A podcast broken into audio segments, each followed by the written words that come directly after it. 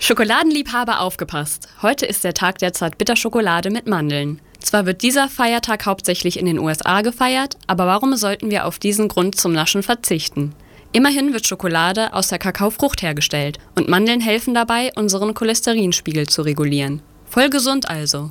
Kein Wunder, dass Deutsche im Durchschnitt 9 Kilogramm Schokolade im Jahr konsumieren. Zartbitterschokolade kommt dabei auf den dritten Platz der beliebtesten Sorten, hinter Vollmilch- und Nougatschokolade, dicht gefolgt von der ungesünderen weißen Schokolade.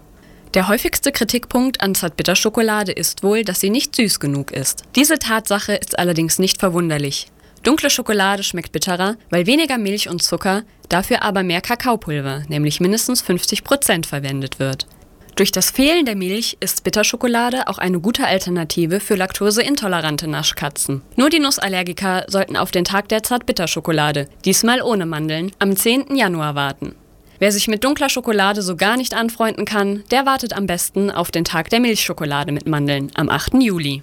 Wusstet ihr, dass dunkle Schokolade die Durchblutung unseres Gehirns fördert und somit unserem Gedächtnis, der Aufmerksamkeitsspanne und Reaktionszeit hilft und die Problembewältigung unterstützt? Und dass Bitterschokolade um 1900 ein fester Bestandteil der Notration europäischer Armeen war, oder dass die Azteken Kakaobohnen als Währung benutzten, und Mandeln waren schon im alten Ägypten eine Delikatesse und wurden sogar im Grab des ägyptischen Königs Tutanchamun gefunden. Außerdem galt Schokolade lange als Süßware für Frauen und Kinder und die Zartbitterschokolade erlebte ihren Durchbruch als Herrenschokolade. Heute ist das zum Glück anders und wir genießen einfach die Sorte, die wir am liebsten haben. Aber gerade heute raten wir euch zu einer leckeren Zartbitterschokolade mit Mandeln. In diesem Sinne, ran an die Tafeln.